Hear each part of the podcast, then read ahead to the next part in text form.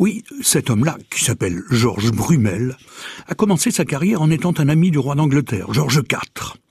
Il avait tous les droits à la cour, cet élégant Brumel, qui avait de l'humour, qui avait le sens de la répartie, qui était caustique à souhait, et qui était aussi, comme vous l'avez dit, une fashion victime. Et oui, il voulait toujours que sa tenue soit parfaite, au dernier chic de la mode anglaise, so British.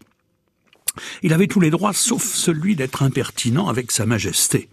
Aussi, un jour où il a été trop insolent, le roi l'a tout simplement prié de disparaître, de quitter l'Angleterre, si bien qu'en mars de 1830, on va le retrouver à Caen, avec le titre de consul. À Caen, où la colonie anglaise était importante à cette époque, commerçants, marins, hommes d'affaires, ship chandlers, il y en avait bien un bon millier. Et oui, mais ces gens-là se sont complètement désintéressés du beau Brumel, leur consul de mauvaise réputation. Heureusement, Heureusement que la vieille aristocratie normande a été séduite, elle, par ce âtre qu'elle aimait à recevoir à dîner.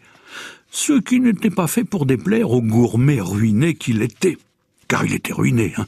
et sa situation est devenue catastrophique quand Londres va décider de supprimer sa charge et ne lui versera plus le plus petit penny.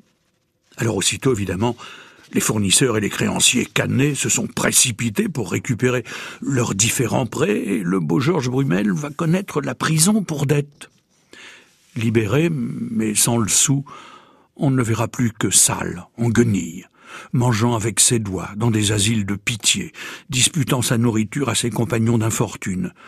Brumel, le dandy dont un froncement de sourcils suffisait trente ans plus tôt à faire pâlir de crainte la haute société londonienne, sera admis à l'hospice du Bon Sauveur à Caen, et il mourra fou, fou et misérable, le 30 mars de 1840, avant d'être enterré à la Sauvette, dans un petit cimetière de campagne, au-delà du Bourg-l'Abbé et du Faubourg Saint-Julien.